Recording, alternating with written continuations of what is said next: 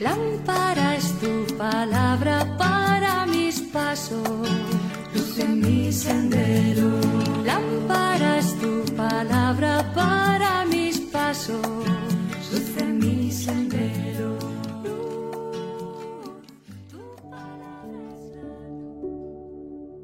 Del Evangelio según San Lucas capítulo 24 versículos del 35 al 48.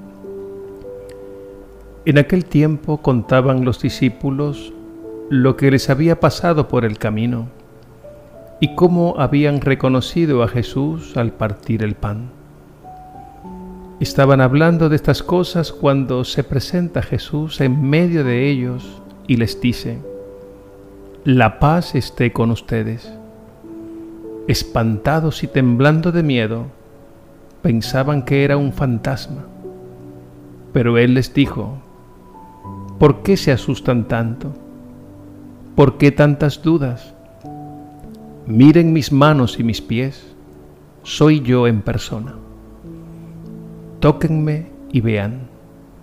Un fantasma no tiene carne y huesos como ven que yo tengo. Dicho esto, les mostró las manos y los pies. Era tal el gozo y el asombro que no acababan de creer.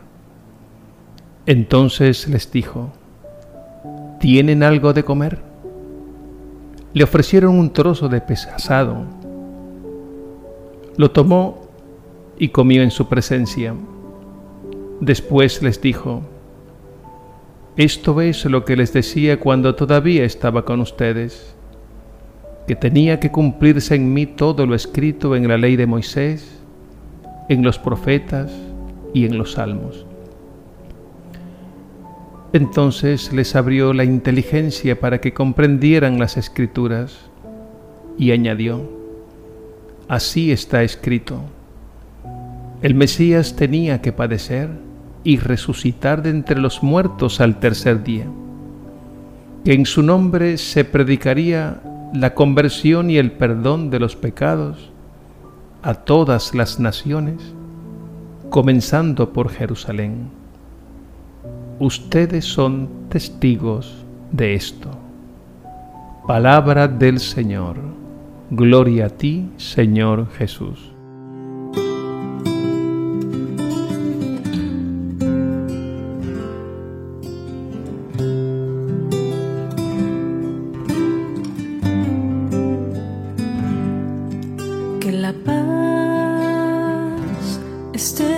ustedes.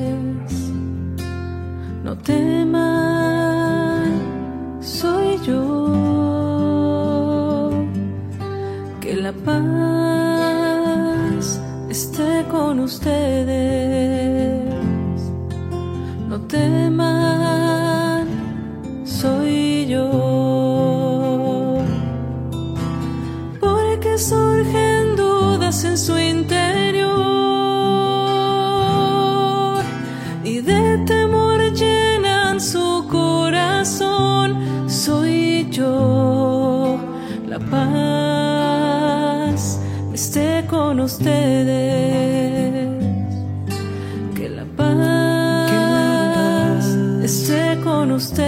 Esté con ustedes. No teman, soy yo. Que la paz, esté con ustedes. Esté con ustedes. No teman,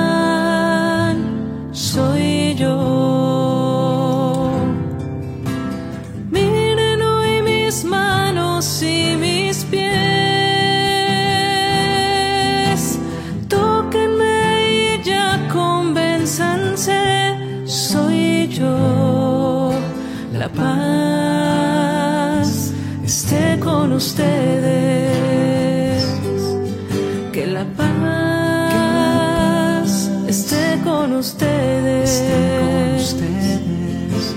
No teman, soy yo.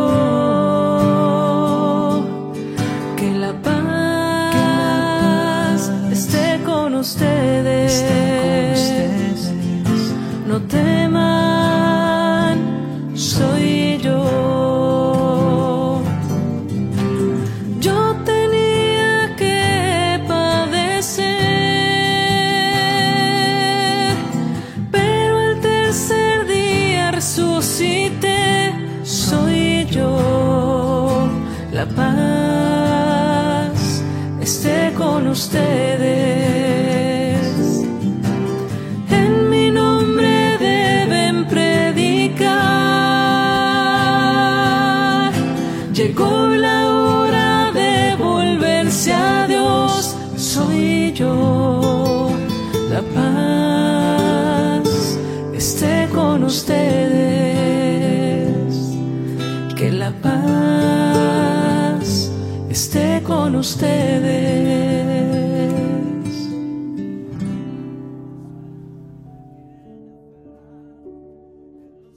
Ante la aparición de Jesús resucitado, los discípulos quedaron espantados y llenos de miedo. Creían ver un fantasma, y no era para menos. Se les hizo muy difícil creer en la resurrección de Jesús, y se les hizo todavía más difícil creer que Él pudiera aparecerse y ser visto por ellos. El escándalo de la cruz les había hundido en la más densa oscuridad.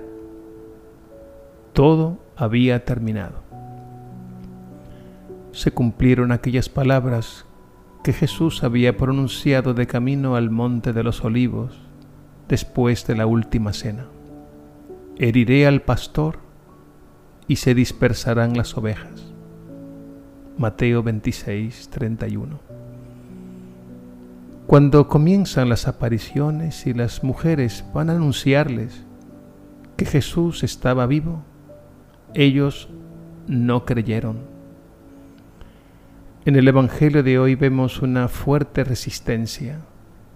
No acababan de creer.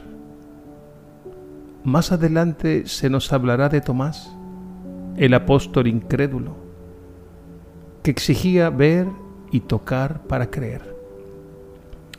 A veces yo he dicho que entiendo a los ateos. Lo he dicho porque Dios es sencillamente increíble. Sabemos que Dios nuestro Señor se revela y actúa en el mundo como quiere, donde quiere y cuando quiere. Es absolutamente libre. La Iglesia, Madre y Maestra, nos da una importante enseñanza a propósito de las apariciones del resucitado a sus discípulos.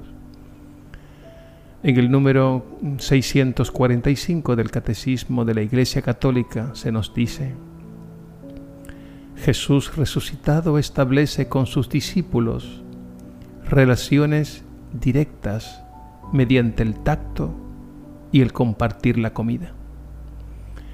Les invita así a reconocer que Él no es un espíritu, pero les invita sobre todo que comprueben que el cuerpo resucitado con el que se presenta ante ellos es el mismo que había sido martirizado y crucificado, ya que sigue llevando las huellas de su pasión. Este cuerpo, auténtico y real, posee sin embargo al mismo tiempo las propiedades nuevas de un cuerpo glorioso. No está situado en el espacio ni en el tiempo, pero puede hacerse presente a su voluntad, donde quiere y cuando quiere, porque su humanidad ya no puede ser retenida en la tierra y no pertenece ya más que al dominio divino del Padre. Por esta razón Jesús resucitado es también soberanamente libre de aparecer como quiere, bajo la apariencia de un jardinero o bajo otra forma, distinta de la que les era familiar a los discípulos. Y eso para suscitar su fe. Acojamos el Evangelio de la Pascua. Jesús resucitado está vivo en medio de nosotros. Tiene ahora un cuerpo glorioso, no sometido a los estrechos límites del espacio y el tiempo. Como dice San Pablo, Él es ahora el hombre celestial. Él no tenía necesidad de hacerse visible ante los discípulos. Se apareció a la vista de ellos que lo tocaron y comieron con él por razón de su fragilidad humana, por pura gracia y misericordia. Dios en su pedagogía lo dispuso así para disipar sus dudas y disponerlos con la fuerza del Espíritu Santo a predicar en nombre de Jesús la conversión y el perdón de los pecados a todas las naciones.